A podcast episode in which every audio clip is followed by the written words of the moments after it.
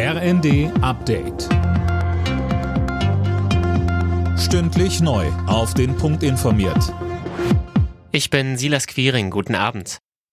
Polen will Deutschland um eine Genehmigung bitten, Leopard-Kampfpanzer an die Ukraine liefern zu dürfen.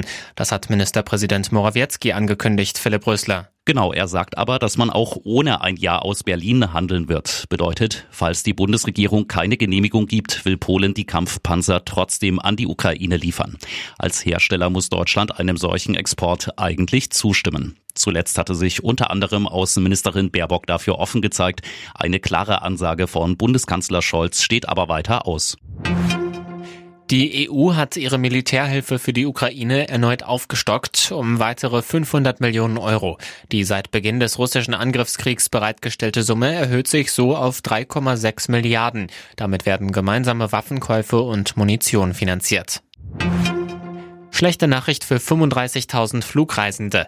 Am Mittwoch werden vermutlich keine Passagiermaschinen vom Berliner Flughafen starten oder dort landen.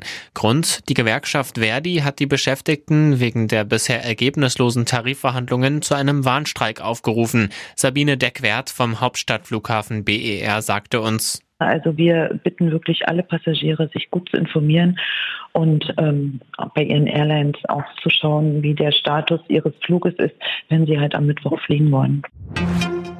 Rama ist die Mogelpackung des Jahres 2022.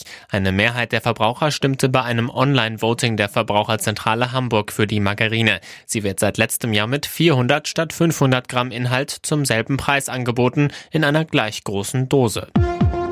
Alle Nachrichten auf rnd.de